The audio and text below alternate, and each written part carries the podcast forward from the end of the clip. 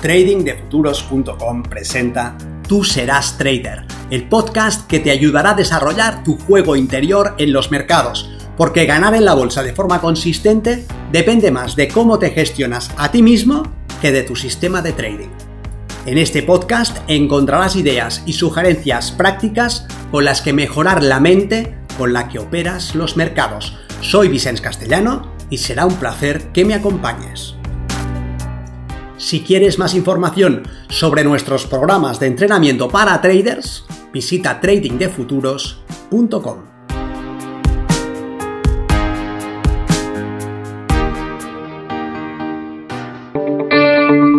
De 0 a 1 los comienzos suelen ser difíciles para todos, se cometen errores y equivocaciones, se pierde el camino y el tiempo, pero si uno es afortunado y persiste lo suficiente, tal vez se consigue la experiencia necesaria para comenzar a entender. Comenzar a entender no es el final, sino el principio, pero supone pasar de cero a uno. Y uno es infinitamente más que cero. Soy Vicens Castellano, responsable del programa de formación y entrenamiento de trading de Y en esta serie quiero compartir las grandes etapas por las que tuve que pasar como trader hasta lograr los resultados que buscaba. Si te interesan los mercados financieros, puede ser que te enfrentes a algunos de los mismos exactos obstáculos con los que he luchado yo. Quizá mi experiencia pueda ayudarte a superar alguno de ellos.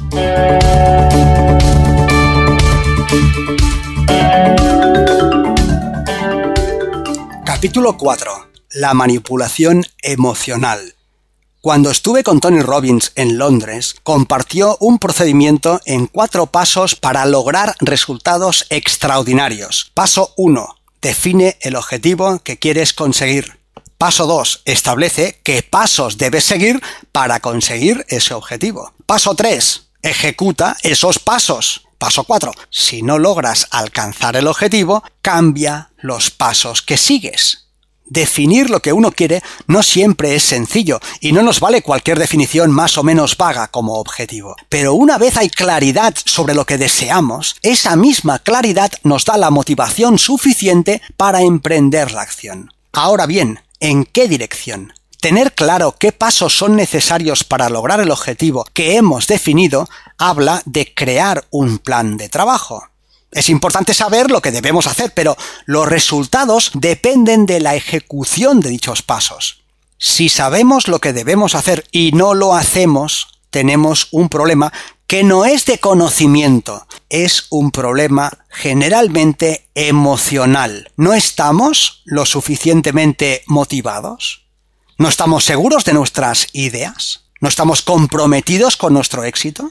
¿Hay algún beneficio indirecto por no emprender la acción? Por otro lado, si sabemos lo que debemos hacer y no lo hacemos, saber más no solucionará nuestra falta de resultados. Recuerda, ya lo sabemos. No es un tema de saber, ¿verdad? Entonces, ¿qué debemos hacer? Como trader había recorrido un camino notable, había visto el potencial de ese negocio, había desarrollado un cierto conocimiento sobre el análisis de la acción del precio para encontrar oportunidades de inversión, había determinado tres factores que necesariamente debían tener todos los operadores profesionales, y en cambio todo eso no me hacía ganar. ¿Qué más necesitaba?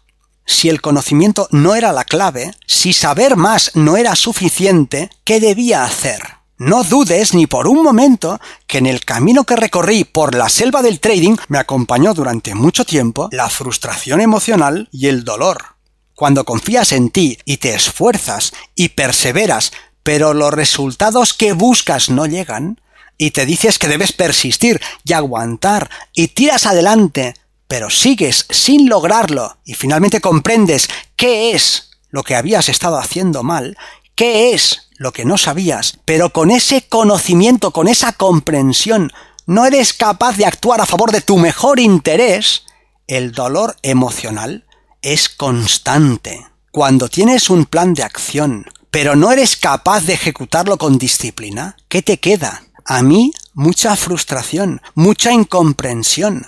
¿Por qué no podía hacer lo que sabía que debía si el resto de mi vida me había conducido con extrema disciplina? ¿Por qué extraño motivo podía ser disciplinado en otras cosas, pero no tenía el menor control sobre mi conducta cuando estaba ante la pantalla. Tenía un sistema que arrojaba una ventaja estadística y sabía que debía ejecutarlo un número suficientemente grande de veces para que dicha ventaja se expresase a mi favor. Sabía cómo debía gestionar el riesgo para poder seguir tomando operaciones hasta ese punto. ¿Por qué?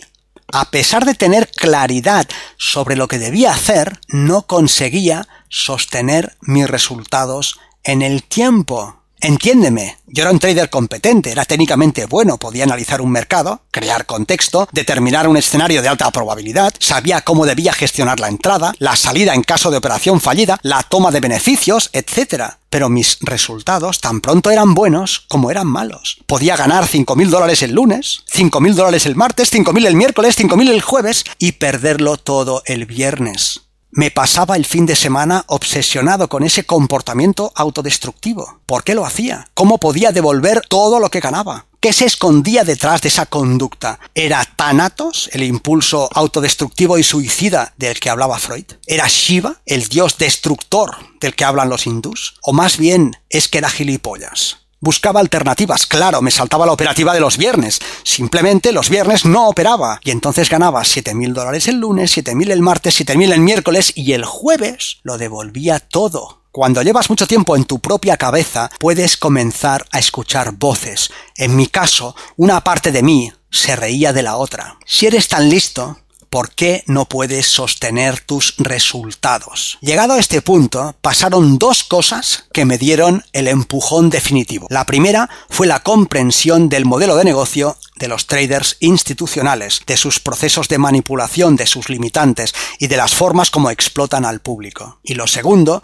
fue la realización de lo que quiere decir aceptar la incertidumbre. Permite que comparta brevemente estos dos elementos por si pueden ser de ayuda también para ti. Comencemos por la comprensión del modelo de negocio de los traders profesionales. Aunque yo llevaba tiempo manejándome en los mercados, mi comprensión hasta ese punto se limitaba a una visión micro ejecutiva analizaba la acción del precio y buscaba un escenario que me permitiera explotar una ventaja. Pero como hemos dicho, uno no sabe lo que no sabe. ¿Cómo podía ser que yo, una persona cualquiera, pudiese abrir una cuenta con tanta facilidad, utilizar un producto apalancado y tomar posiciones en los mercados más exóticos del mundo? ¿A quién beneficiaba esta facilidad? ¿Es que alguien había creado un mercado para mi disfrute? ¿Estaban esos mercados diseñados para que yo ganase dinero desde mi oficina? Sospechoso, ¿no crees? Por otro lado, los números decían 90, 90, 90. Los brokers daban esa información terrorífica. El 90% de los traders minoristas perdían el 90% de su capital en los primeros 90 días de operativa. Los mercados financieros son el terreno de juego de los traders institucionales y los grandes operadores. Ellos los utilizan con dos grandes finalidades, cobertura de riesgo y especulación. En este momento me interesa destacar a los especuladores profesionales. Este grupo participa con una única finalidad, ganar dinero con la diferencia entre el precio al que compran y el precio al que venden. ¿Qué pintamos los traders minoristas en este terreno de juego? Somos invitados y nos toca pagar el pato. La fiesta parece que está ahí para que nosotros la aprovechemos. Pero no, las luces que vemos no están para decorar, son los focos de un tren que viene directo a arrollarnos. Los mensajes que nos llegan sobre lo fácil que es ganar en la bolsa son puro marketing. No hay nada fácil en el trading minorista. Entonces, ¿para qué abrirnos la puerta y dejarnos entrar en su fiesta? Muy fácil. El trading es un juego de suma cero. Lo que ganan unos, lo pierden otros. Los beneficios de una parte son las pérdidas de otra parte. Cuando un trader gana dinero, otro lo pierde. Cuantos más participantes, más dinero en juego y más grande el premio. Los grandes operadores tienen mucho dinero y saben muy bien lo que hacen. Esto es necesariamente así. Si no supiesen lo que hacen, no tendrían ese dinero durante mucho tiempo. La única manera de mantenerse activos como ganadores en un juego de suma cero es sabiendo muy bien lo que hacen. Los traders minoristas tienen muy poco dinero y están muy confundidos sobre lo que hacen. Son dos tipologías que se sitúan en lados opuestos del espectro. En uno, los profesionales y en el otro, el público. Unos ganan, los otros pierden. Unos saben, los otros ignoran. Unos tienen mucho dinero, los otros muy poco. No vamos a ver ahora cuál es el camino que lleva a estos operadores a tener el conocimiento necesario para operar con competencia, ni de dónde sacan esas grandes fortunas. Pero entendamos que esa es su realidad, porque comprender eso nos dará una pieza fundamental para una operativa de éxito. Este tipo de operadores, por definición, al tener tanto dinero, tienen también un problema muy grande el tamaño de sus cuentas es tan enorme que no pueden participar de cualquier manera. De hecho, deben hacerlo de una forma muy específica. Yo comprendí eso, comprendí que el tamaño de sus cuentas era su limitante. En su fortaleza se escondía también su debilidad. Ese era su talón de Aquiles, el punto débil en su armadura, la grieta en el muro. Ahí debía dirigir mi ataque. Para tomar posiciones con una cuenta muy grande, el operador institucional necesita asegurarse de que existe suficiente oferta. Si no hay alguien dispuesto a vender, él no podrá comprar. Y si quiere comprar mucho, porque su cuenta así lo exige, necesitará que haya muchos participantes dispuestos a venderle. Esto es una necesidad, una obligación, no una opción ni una posibilidad. Ese tipo de operador necesita que exista oferta en el mercado para poder comprar y demanda si lo que quiere es vender. Si no existe, puede hacer dos cosas. Esperar a que aparezca o crearlas. Los procesos de creación de oferta y de demanda son procesos de manipulación.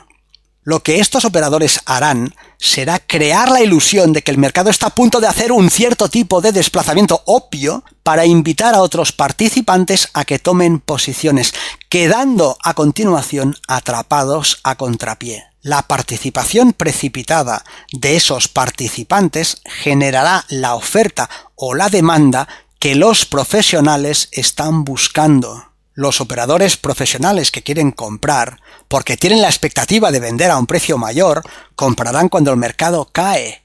¿Por qué? Porque es cuando existe oferta en el mercado. Las caídas en la cotización de un subyacente son las ventas de otros participantes. Estas ventas son oferta disponible que ellos pueden utilizar para comprar. Pero a la vez, estas caídas no son inocentes pueden haber sido generadas por la publicación de cierto tipo de noticias, tal vez de una manera interesada, o puede ser artificiada por las ventas a mercado de estos mismos operadores que para comprar primero venden. Sus ventas arrastran a otros participantes a vender, ya sea porque les saltan los stops o ya sea porque entran precipitadamente siguiendo los impulsos de sus corazonadas.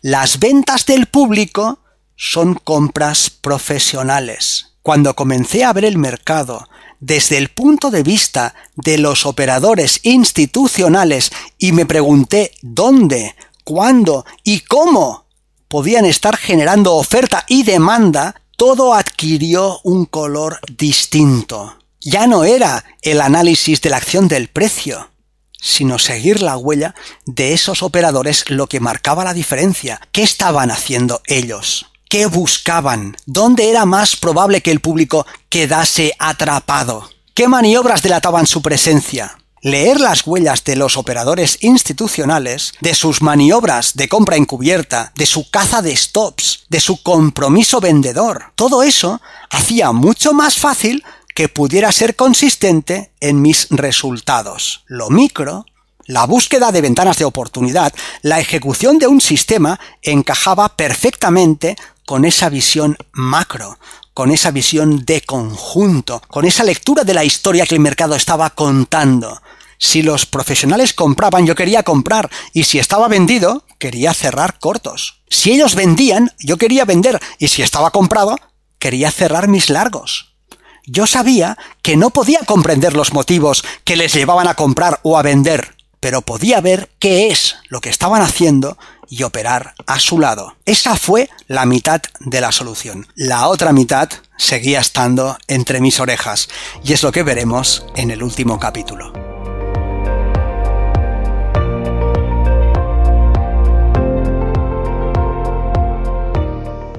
Si este contenido te ha parecido interesante, te agradeceré que lo compartas para darle una mayor difusión y que me dejes un comentario en tu plataforma de podcast preferida. Para más información sobre nuestros programas de entrenamiento para traders, visita tradingdefuturos.com. Recuerda, una mente estirada por una nueva idea jamás regresa a su estado original.